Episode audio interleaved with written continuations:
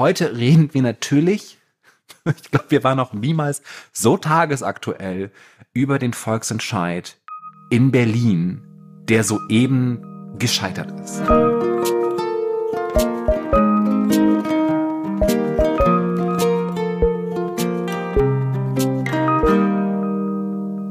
Guten Tag, ihr, ihr liebsten aller lieben Menschen. Willkommen bei dem Podcast Hallo Hoffnung, wo es mit der Hoffnung gefühlt meistens klappt, nicht so klappt, wie wir das wollen. Habe ich es gleich selber bewiesen. ich bin Stefan Finn-Spielhoff. Ich habe heute ein Geräusch mitgebracht und bin Autor und Texter und lebe in Berlin. Ist noch jemand bei mir? Hallo, ja, ich bin auch noch da. Mein Name ist Christiane Stenger, ich bin äh, Podcasterin, offensichtlich, ähm, und äh, Gedächtnistrainerin und Autorin. Einen wunderschönen guten Tag. Ich habe kein Geräusch mitgebracht, aber äh, ich habe einen, einen, einen traurigen Hoffnungskater mitgebracht. Ihr findet uns im Internet auf Instagram unter Hallo Hoffnung und natürlich auch bei allen Podcast-Providern, die so in der Walachei herumlungern. Wir freuen uns, wenn ihr uns folgt. Wir freuen uns, wenn ihr uns bewertet. Wir freuen uns, wenn ihr uns weiterempfehlt an andere Leute, die in die Welt gucken und das Gefühl haben, ich glaube, wir haben mit der Hoffnung so ein richtig großes Problem. Und heute reden wir natürlich ich glaube, wir waren noch niemals so tagesaktuell über den Volksentscheid in Berlin, der soeben gescheitert ist. Es ist ja. die Follow-up-Folge zu deiner Folge, wo genau. du erklärt hast, was der Volksentscheid war. Er hieß, wenn mich nicht alles täuscht, Berlin äh, 2030 klimaneutral oder Berlin klimaneutral 2030. Und da fängt es schon an. Da fängt es schon an. Abgestimmt wurde mehr oder weniger darüber, ähm, ob Berlin bis 2030 klimaneutral werden soll. Also genauso viel CO2-Ausstoß, wie es auch einspart. Und ähm, das hat nicht geklappt. Und es hat halt auf verschiedenen Ebenen nicht geklappt. Es musste, damit der äh, Volksentscheid funktioniert, ein gewisses Quorum erreicht werden. Also eine gewisse Menge an Berlinerinnen hätten für Ja stimmen müssen etwas über 600.000 und es waren am Ende nur etwas über 400.000. Äh, und gleichzeitig gab es auch ganz viele Leute, die nicht nur nicht die abgestimmt haben, aber mit Nein gestimmt haben. Und das waren ziemlich ungefähr genauso viele, ein bisschen weniger nur, als die Leute, die für Ja gestimmt haben. Ja, so sieht es aus und ja. ich hatte, ich war ja, ich bin ja, das war ja mein Thema, was mir so viel Hoffnung äh, gemacht hat, dass das funktionieren kann. Ähm, vielleicht war das, äh, vielleicht war das einfach da in dem Fall falsche Hoffnung, aber ich glaube, wir werden das rausfinden, ob was es mit der Hoffnung gemacht hat dieser Tag. Ich habe mich sofort hingesetzt und gesagt, okay, ich möchte natürlich darüber reden, weil das ist natürlich schon eine Frage der Hoffnung, weil wir reden ja sehr viel über das Klima und wie schlimm die Dinge werden und wie schlimm die Dinge auch jetzt schon sind. Und ich habe mich lange gefragt, wie ich dieses Thema angehe und habe so ganz viel auf Instagram und Twitter und in den Nachrichtenmagazinen gelesen und wie der Diskurs da so losgeht und so und habe gedacht, so reden ja schon andere darüber. Wir müssen back to the roots und uns die Frage stellen, was bedeutet das nicht für das Klima, sondern was bedeutet das eigentlich für die Hoffnung? Weil unser, auch unser Anspruch in diesem Podcast ist ja, dass wir ja so ein Gefühl dafür haben, dass die Zukunft nicht mehr besser wird als die Gegenwart. Sondern dass wir jetzt halt, dass Dinge halt immer gefühlt eher schlimmer werden, als sie jetzt sind. Was natürlich für die Hoffnung ein Riesenproblem ist, die ja immer verspricht, die Zukunft wird besser als die Gegenwart. Mhm. Bist du bereit dafür? Ich bin total, ich, ich, bin total bereit. Ich, ich, ich, saß da nämlich so da und habe so gedacht, wie, wie mache ich das jetzt? Wie geht man da so ran? Und ich habe so rausgesucht, was, es ist ja auch ganz tragisch, weil der letzte IPCC-Bericht ging ja gerade erst raus, der so ziemlich deutlich sagt, dass es nicht unmöglich ist, dass sich die Welt bis 2060 um vier Grad erwärmt. Mhm. Was halt bedeutet, dass große Teile der Welt unbewohnbar sein werden. Ja. Äh, es geht darum, dass so rauskommt, dass wahrscheinlich so dieses 1,5 Grad Ziel, das wir alle haben, wo wir gesagt haben, bis 2100 wollen wir die Erderwärmung auf 1,5 Grad beschränken im Vergleich zu der vorindustriellen Zeit, dass diese Klippe wahrscheinlich schon in 2030, 2035 erreicht wird. Also eventuell sind wir schon in äh, sieben Jahren da, wo wir eigentlich erst in äh, äh, 70 Jahren sein wollten. Und ich habe dann wieder all diese ganzen Informationen rausgesucht über, ne, dass irgendwie neun Millionen Menschen jedes Jahr daran sterben, dass wir äh, äh, äh, Öl verbrennen ähm, an den an den ganzen äh, Giftstoffen, die dadurch ausgestoßen wurden. Also in der Jetztzeit so schon, in der Jetztzeit schon, ne? Jetzt schon heute, dieses Jahr, jedes mhm. Jahr neun Millionen Menschen weg, weil wir zu viel Auto fahren. Und ich hatte währenddessen ein ein wahnsinniges Déjà-vu-Gefühl und habe mich gefragt, wie oft habe ich diese Informationen eigentlich schon rausgesucht? In ihren verschiedensten Formen, in all diesen Artikeln, wo aufgeschlossen werden, und das passiert, was, so viele Waldbrände wird es geben. So, so stark werden irgendwie Dürren äh, herrschen. Äh, so viel werden die Meeresspiegel steigen. Ne? So viele Pandemien wird es in Zukunft geben, weil die Lebensräume der Tiere so eingeschränkt werden, dass ganz viele äh, Krankheiten überspringen werden. Und ich habe gedacht, das habe ich doch schon mindestens 20 Mal gemacht in meinem Leben. Nicht nur für diesen Podcast, sondern auch für viele Kunden, mit denen ich arbeite, die dann irgendwie so Aktionen starten, dass man irgendwie die Welt schützen will. Und dieses Déjà-vu-Gefühl und auch diese Erfahrung, dieses, dieser, wir haben mit diesem Volkserscheid keine, keine, keinen Erfolg gehabt, hat mich zu so einem Moment gebracht, wo ich gedacht habe, okay, wie geht man eigentlich mit Apathie um? Und wie geht man eigentlich mit Scheitern um?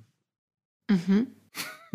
Ich rede die ganze Zeit, du kannst die ganze Zeit so reingehen. Sonst kann, ich kann, ja, ja, total. Mach ich, Wir mach wollen das super. Patriarchat hier nicht hochhalten. Nein, nein, nein. Geh nein, rein, wenn du denkst, ähm, falsch. Ja, ich, also, nee, ich bin auch immer noch, ähm, am überlegen, was das bedeutet. Äh, ich habe äh, ich hab mir dann auch noch die ähm, äh, den, das kleine Statement auf was heißt das kleine, es war ein sieben Minuten Statement oder ein paar Minuten Statement von Luise Neubauer angeschaut, die mit Fridays for Future ja auch Mitinitiatorin war dieses Volksentscheids und äh, wie sie damit umgeht, was ich wirklich beeindruckend fand. Da kann, kann ich aber gleich äh, noch was dazu sagen. Äh, ich würde jetzt äh, gerne auch weiterlauschen, äh, auch wenn du ein Mann bist. Das wäre ist total in Ordnung.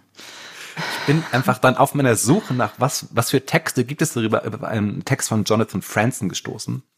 Äh, ein Autor aus Amerika, der zum Beispiel die Korrekturen geschrieben hat. Mhm. Also der ganz großen ähm, Literaten unserer Zeit. Und der hat für, ich glaube, es war das New York Magazine, einen, einen Text geschrieben, ähm, der die Frage gestellt hat, was fängt, was tun wir, wenn wir aufhören, so zu tun, als würde alles gut werden?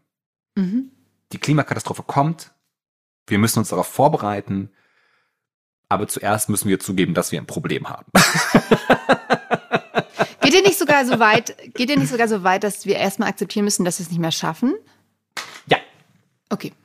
Das ist seine, das ist so eine seiner Sachen. Wir er sagt damit, wir haben, und ich glaube, die Klimageschichte, dieser, das ist dieser Volksentscheid so interessant, weil wir denken, wir haben diesen Moment, dass wir irgendwie so was ganz Großes schaffen könnten ja, klimaneutral 2030. Wir haben so ganz große Vorstellungen dafür, was alles möglich wäre. Und dann scheitern wir daran. Ja, und zwar, äh, aber ich möchte es noch ganz kurz kontextualisieren. Also ja, es ist gescheitert tatsächlich. Äh, es wäre natürlich wahrscheinlich ganz anders ausgegangen, wenn das zum Beispiel diese Abstimmung, Abstimmung zum äh, gleichen Zeitpunkt wie ähm, die Wahl in Berlin stattgefunden hätte, weil dann natürlich alle eh wählen gehen, dann hätte man das Quorum zumindest erreicht. Dann weiß man zwar nicht, ob die Leute mit anderen eingestimmt hätten, aber man musste ja Leute erstmal auch mobilisieren, an einem Sonntag extra dafür vorher sich zu registrieren, dann äh, zur Wahl zu gehen, einen Perso dabei zu haben. Das ist ja mhm. erstmal fürs Klima. Ne? Das war ja, deswegen war es ja auch total schwierig. Wenn du es mit einer Wahl, wo eh alle wählen gehen, zusammenlegst, ist dann natürlich das Quorum zu erreichen deutlich leichter. Das wurde aber äh, politisch nicht möglich gemacht. Und deswegen, es ist ja, ne, wir wissen nicht, wie es ausgegangen wäre, wenn das zum Beispiel zusammengefallen wäre.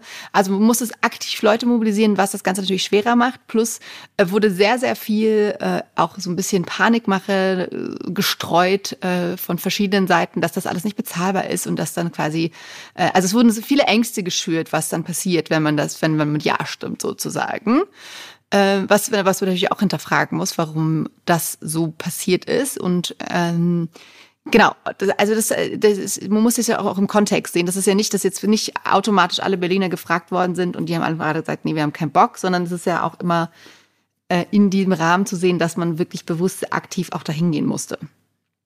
Aber das, ich habe dieses Argument auch gesehen und ich dachte, aber ja, genauso funktioniert halt Demokratie. also, da irgendwie so ran, also ich, ich finde dieses Argument super schön, weil es halt auch irgendwie so, es, es gab mehr Ja-Stimmen, als die Leute für die CDU gewählt haben und so. Das sind halt so alles so Narrative, wo ich so denke, ja, okay, das fühlt sich auch irgendwie beruhigend an, aber so funktioniert's halt eben doch nicht. Und ich finde das so aufregend, weil es von der so Ängste geschürt ist. Wir können das alles gar nicht schaffen. Mhm. was soll das alles? Ne? Und es ist halt, also es war aber auch so die Frage, was schaffen wir dann eigentlich nicht? Ja, also mhm. wir würden es halt nicht schaffen, Gebäude energetisch zu sanieren. Wir würden es nicht schaffen, Strom und Wasser aus erneuerbaren Quellen zu produzieren. Wir würden es nicht schaffen, Solaranlagen und Windparks aufzubauen. Ja, wir würden es nicht schaffen, Fassaden zu begrünen. Wir würden es nicht schaffen, Wärmepumpen zu installieren. Also all diese Dinge sind halt auch so wahnsinnig bürokratisch, die wir jetzt alle gar nicht machen müssen. Und ich habe da einen Artikel gelesen, den ich fand ich super witzig, ähm, wo es darum geht, dass es andere Städte bereits gibt, die sagen, sie wollen 2030 klimaneutral werden. Mhm. Und es sind auch deutsche Städte dabei nämlich Aachen, Dortmund, Dresden, Frankfurt am Main, Heidelberg, Mannheim, München, Münster und Leipzig. Und ich finde das interessant, weil wir halt irgendwie nicht darüber reden, dass diese Städte diesen Versuch sowieso schon gestartet haben, aber in Berlin reden wir super viel darüber.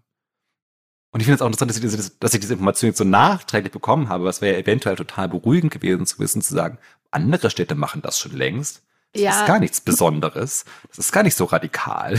also, genau. Aber wie können wir das mal machen? Und es gab genau, weil es ein, Sorry, genau, ja. weil das war ja, stand ja auch im Raum, dass es einfach dieser Vorschlag viel zu radikal ist, ne? Als ob man da jetzt, jetzt so ein, wirklich so einen Versuch startet, der total utopisch ist und oh mein Gott, oh mein Gott, was könnte da passieren?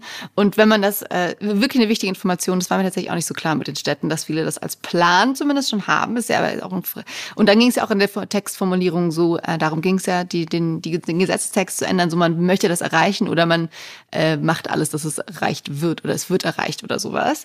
Und äh, deswegen aber auch wieder die Kommunikation natürlich total wichtig, weil wenn man das Gefühl hat, oh Gott, oh Gott, wir sind jetzt hier so ein Experiment und was, was passiert da mit der Stadt, äh, sowas schwang ja auch irgendwie mit. Aber wenn man denkt, ah cool, andere machen das auch schon, dann verliert es ja auch schon wieder die Dramatik, dass das jetzt sowas Uniques ist.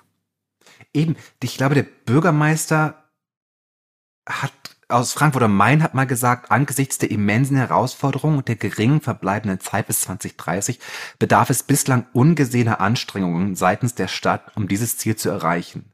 Doch genau darum geht es, es trotzdem zu versuchen.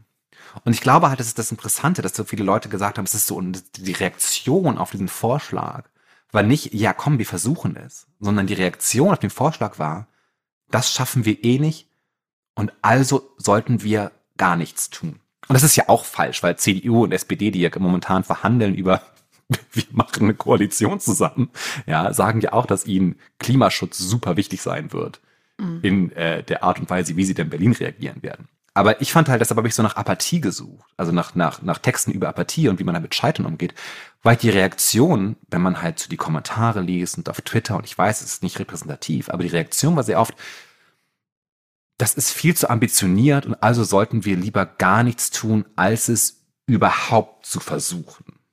Mhm. Und das finde ich halt. Nur ganz kurz Apathie, wenn man das Wort nicht kennt, das ist sowas wie ähm, Gleichgültigkeit gegenüber der Menschen und der Umwelt.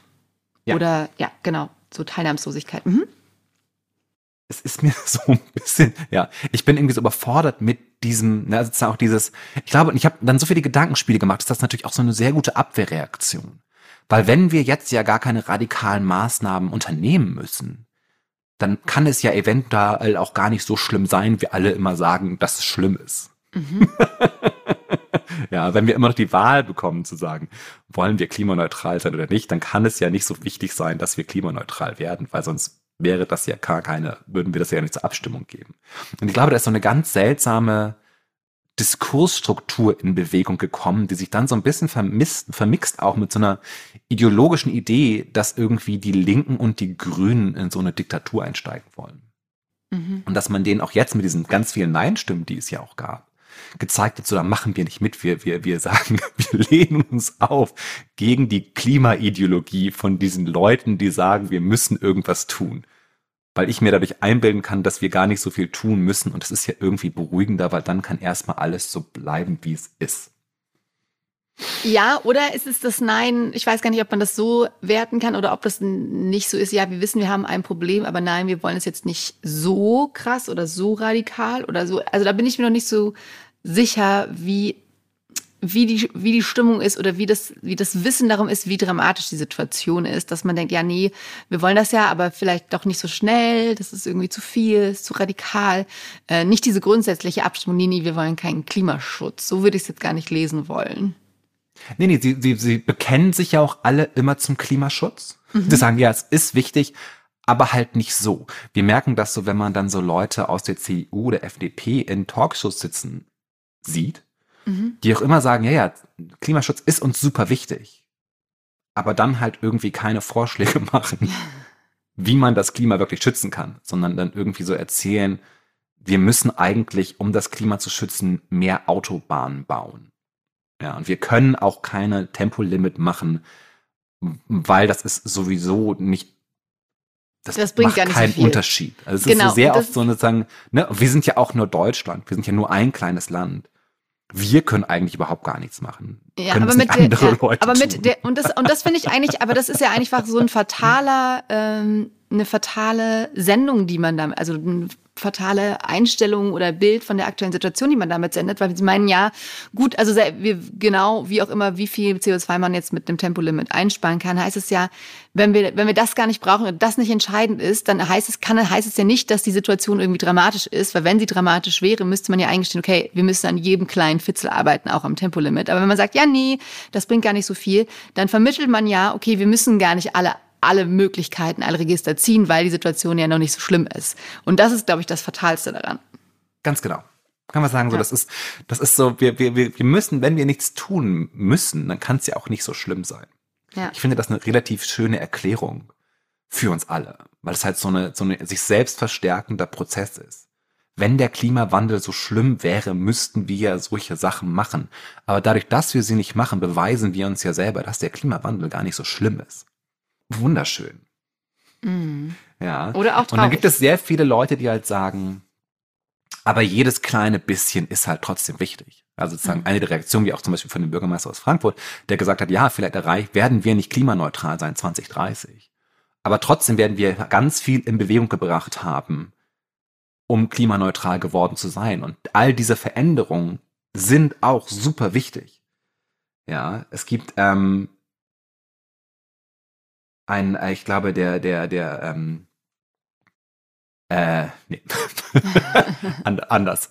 Ähm, wolltest du was sagen? Du wolltest was sagen. Ich habe mich kurz verrannt in einer meiner Notizen. Ach so.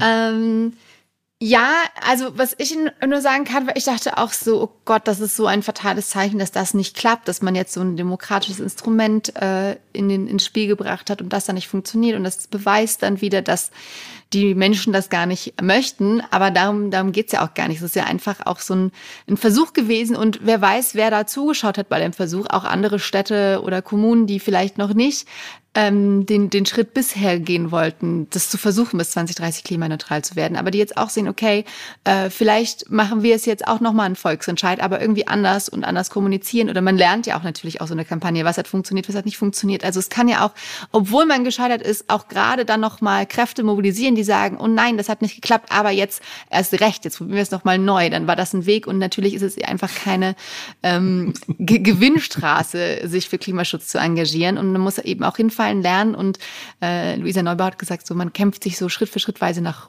nach oben, aber es ist halt kein linearer Prozess, sondern man muss halt einfach dranbleiben und lernen und noch mehr daran glauben, dass man es trotzdem schaffen kann. Also das ist, kann so auch so eine Entscheidung kann die Hoffnung nicht zerstören, denn äh, man weiß, für was man kämpft und man muss eben jetzt dann noch stärker oder mit anderen Mitteln kämpfen oder an neue Wege finden, vor allem wie man Menschen eben auch noch mehr mobilisieren kann und für das Thema im wahrsten des Wortes, im wahrsten des Wortes begeistern kann, weil ja einfach unsere äh, unsere Lebensweise auf dem Spiel steht. Und äh, dann hat sie hat ja auch noch mal in ihrem Statement äh, Eckhard von Hirschhausen zitiert, äh, dass auch zum Beispiel reiche Menschen sich keine niedrigeren Außentemperaturen kaufen können.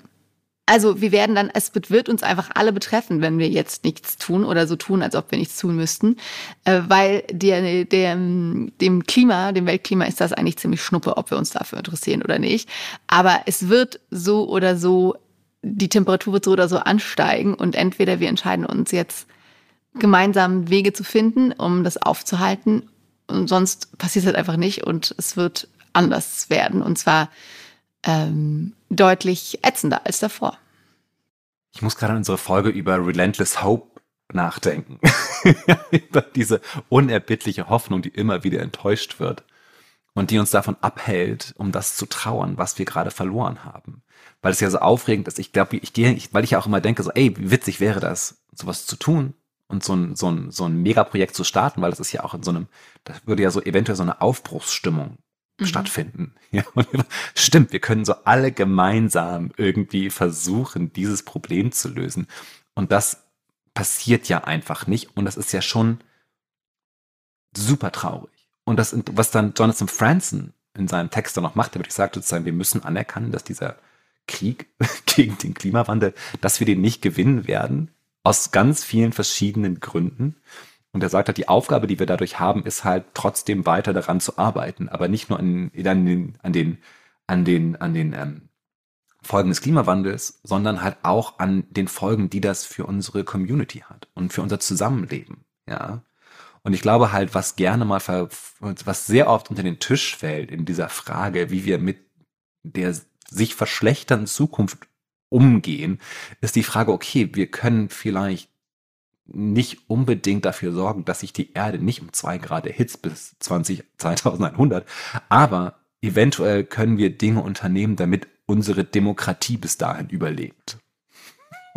um mal kurz vorm Ende dieses Podcasts einen ganz großen Curveball zu werfen und zu sagen, vielleicht ist das eine interessante Art und Weise, darüber nachzudenken. Weil wir jetzt ja auch merken, offensichtlich, dass wir wahnsinnig zergliedert sind in unserer Wahrnehmung. In Berlin habe ich heute die, in der Morgenpost die, die Karte von Berlin gesehen, wer für Ja und wer für Nein gestimmt hat. Und es war eigentlich wie bei der Wahl, sagen, in der Mitte ist es alles Ja, wir wollen das Friedrich-Kreuzberg, wo ich wohne, hat gesagt, auf jeden Fall wollen wir klimaneutral werden. Und außen herum, Deglitz, Charlottenburg, ähm, äh, äh, Pankow und so, haben sie gesagt, nein, wollen wir nicht.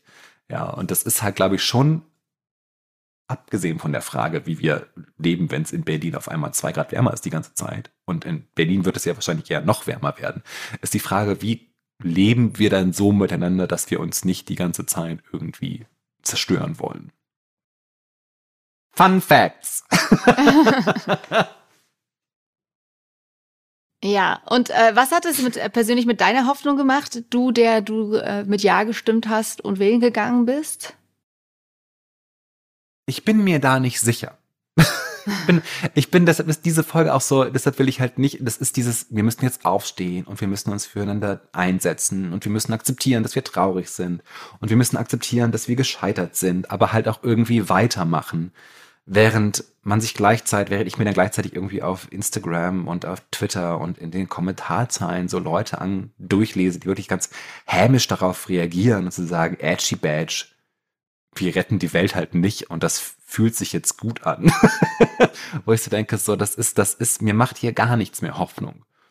Jetzt muss ich sagen, so, wir müssen uns jetzt selber immer wieder beweisen, dass wir zu Hoffnung in der Lage sind, weil wir eventuell dazu gar nicht mehr in der Lage sind. Und das merken wir jetzt halt, dass wir halt merken, wir können uns nicht mal vorstellen, dass die Dinge irgendwie noch mal besser werden, also unternehmen wir auch aktiv nichts dafür, dass die Dinge irgendwann mal wieder besser werden. Um mal so tiefenphilosophisch an so ein Thema ranzugehen. Ja, oder man ähm, kommt eben so auf einen, auf einen Nullpunkt, quasi, den du gerade beschrieben hast, wo man sich dann aber doch unten am Boden sozusagen nochmal abdrücken kann nach oben und neue Energie findet, um die Hoffnung doch nochmal anzuschmeißen und dann eben andere oder neue Wege zu erdenken. Der einzige Weg raus ist sozusagen, ist wie gesagt, ist halt irgendwie meiner Meinung nach weg von so Diskussionen über, wir haben mehr Wähler, wir haben mehr Stimmen bekommen als die CDU und hätte das irgendwie in der normalen Wahl, wäre das Teil, wäre diese Volksabstimmung Teil der normalen Wahl gewesen, hätten wir es geschafft. Und ich so, ne, wie viele Windräder müssen wir bauen, wie viele Wärmeheizungen müssen wir bauen, sondern tatsächlich eher auf so einen Moment der Menschlichkeit zurückkommen und sagen, wie schaffen wir es, dass es uns weiterhin gut, wie schützen wir uns gegenseitig? Mhm. Mir fiel dazu ein, ein Zitat von äh, Ibrahim Mohammed äh, Soli ein, das ist der, der Staatspräsident der Malediven, der sagt, so 1,5 Grad, was hier so verhandelt wird, das, das wir tun immer so, äh, als wären das irgendwie so, ne, wie, wie, viel, wie viel müssen wir uns einsetzen? Aber er sagt, der Unterschied zwischen 1,5 Grad und 2 Grad ist für die Malediven ein, ein Todesurteil. Ja, und ich glaube, genau das ist das, was wir halt so merken, dass wir da merken, okay, da müssen wir hingehen. Wir müssen dann eine Antwort finden darauf, wie wir irgendwie mit Leuten, die ihren, ihre Heimat verloren haben, wie wir mit denen umgehen, wie wir die aufnehmen. Und wir wissen, dass wir da extrem scheiße drin sind. Und vielleicht ist die Hoffnung, die wir immer noch schöpfen können, dass wir lernen, besser darin zu sein, für Leute da zu sein. Dass wir unsere Menschlichkeit neu entdecken, dass wir unsere Fürsorge neu entdecken und dass wir, ähm, wenn es hart auf hart kommt, füreinander da sein werden. Aber auch das müssen wir erstmal schaffen. Vielleicht ist das ja. auch noch naiver. Ach Quatsch. Vielleicht ist das auch noch naiver, als zu sagen, Berlin 2030 klimaneutral. Aber ich glaube, das ist, das meinte ich halt, deshalb wollte ich halt diese Folge so ein bisschen nutzen, um halt zu so einem Punkt zurückzukommen, womit haben wir angefangen? Wie sieht Hoffnung aus, wenn das Klima immer schlechter wird, was es werden wird? Ja, aber man kann halt sehen, dass Hoffnung auch woanders hingehen kann, dass man sagen kann, sein, dass die Welt zugrunde geht, ist ein großer Appell an unsere Menschlichkeit, den Arsch hochzubekommen und freundlich zu allen Menschen zu sein. ja. ja. Punkt. Punkt. Da werden wir in einer der nächsten Folgen auf jeden Fall nochmal drüber reden. Äh, da freue ich mich drauf. Äh, das macht mir jetzt gerade Hoffnung und Lieber Finn, ja, es, äh, es tut mir leid. Es echt, hätte mich natürlich auch gefreut, wenn, äh, meine, wenn die Hoffnung, die wir hier gestreut haben, sich erfüllt hätte und man mit einem Volksentscheid für Klimaneutralität schon früher wählen kann. Es hat diesmal nicht geklappt. Wer weiß, wann es in Zukunft klappen wird. Wer weiß, ob es so einen Versuch nochmal geben wird. Wir lassen uns überraschen.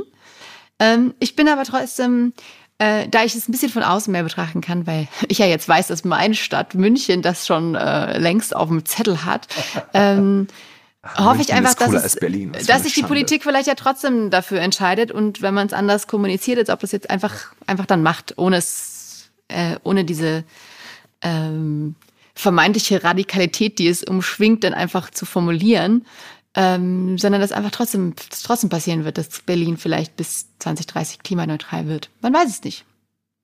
Einfach mal machen. Das ist doch ein guter Hashtag. Machen? Einfach mal machen? Einfach mal machen. Das ist ein guter Hashtag, damit es auf einmal alles plötzlich klappt. Was auf jeden Fall klappen wird, ist, dass wir hier nächste Woche wieder sitzen. Yes. und, und darüber reden, wie wir andauernd an der Hoffnung scheitern. Sehr gut. Ich freue mich drauf. Tschüssi. Tschüssi. Schöne Woche euch.